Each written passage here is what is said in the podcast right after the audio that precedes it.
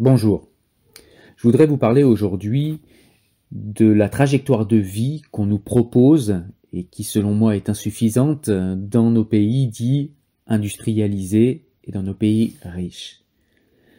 Nous vivons toutes et tous une enfance plus ou moins heureuse avec des parents plus ou moins présents à cause du travail, avec des parents plus ou moins dysfonctionnants, et avec donc chacun nos bleus et nos contusions physiques et mentales au milieu de joies éphémères qui tapissent cette belle période de notre vie. Immédiatement après cette période, que nous passerons quand même à aller à l'école pour nous instruire, eh bien, si nous avons survécu, nous allons atteindre la période dite adulte, ou la période dite active, comme le diraient les néolibéraux.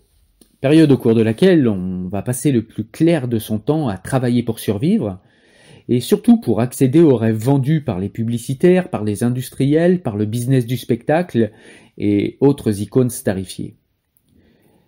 Tous ces rêves sont évidemment contenus dans le cadre néolibéral du self-made man, s'élevant tout seul, à partir de rien, vers la stratosphère du paradis mercantile par la seule force du mérite. Dans ce cadre de réflexion, il est évident que le gamin qui crève de faim en Somalie ou au Yémen le mérite. Une lutte sans merci va donc commencer contre le monde entier.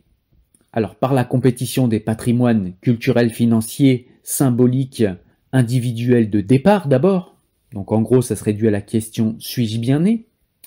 Par le patrimoine qu'il va falloir acquérir, par tous les moyens possibles sans considération pour l'éthique, en écrasant les plus faibles ou en s'écrasant soi-même de sale besogne ou les deux, par la fameuse réussite professionnelle dont on entend si souvent parler et qui suppose des stratégies de carrière nous plaçant comme ennemis naturels de tous les autres employés dans notre boîte ou dans les divers boîtes qu'on fera auxquelles on appartiendra tout au long de notre vie.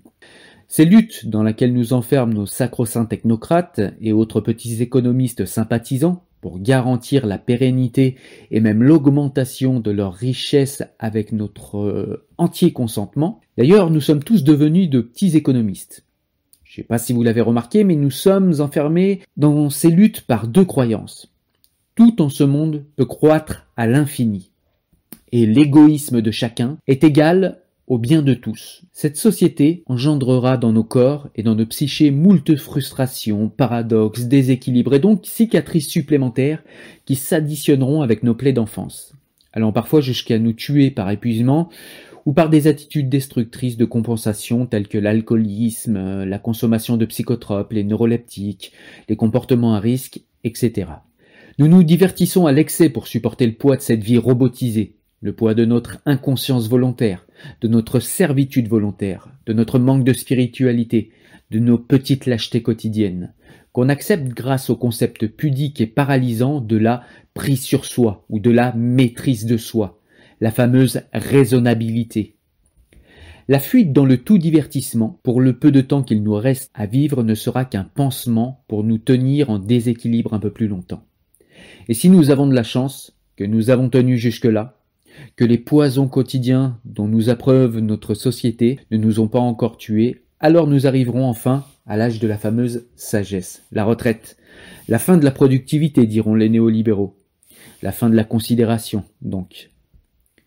Ce moment où on se rend compte que l'on a peut-être gâché une bonne partie de sa vie, que l'on n'est ni devenu riche, ni devenu heureux, comme le disaient les pubs hypnotiques et propagandesques de nos chers publicitaires, et que l'on est vide, vide de sens, bourré de regrets et de tout ce temps perdu à se vendre, à acheter et à vendre, et à faire diversion par un excès de divertissement pour oublier la misérable vie qui était et qui est encore la nôtre. C'est à cet âge que l'on se rend également compte que l'on a travaillé pour des choses qui ne valaient pas forcément la peine, que l'on a négligé sa santé mentale et physique pour des impératifs qui n'en étaient pas réellement finalement le moment de faire l'addition de toutes ces plaies que l'on s'est parfois infligé à soi-même, de tout cet aveuglement auquel on a consenti, de tout ce manque d'éthique que l'on a cautionné par égoïsme ou par lâcheté, une lourde addition sur nos épaules dont la mort viendra peut-être nous délivrer rapidement. Écoutez les anciens et leur bilan de vie. Vous verrez que cette vie que vous vous imposez ne mérite pas d'être vécue ainsi.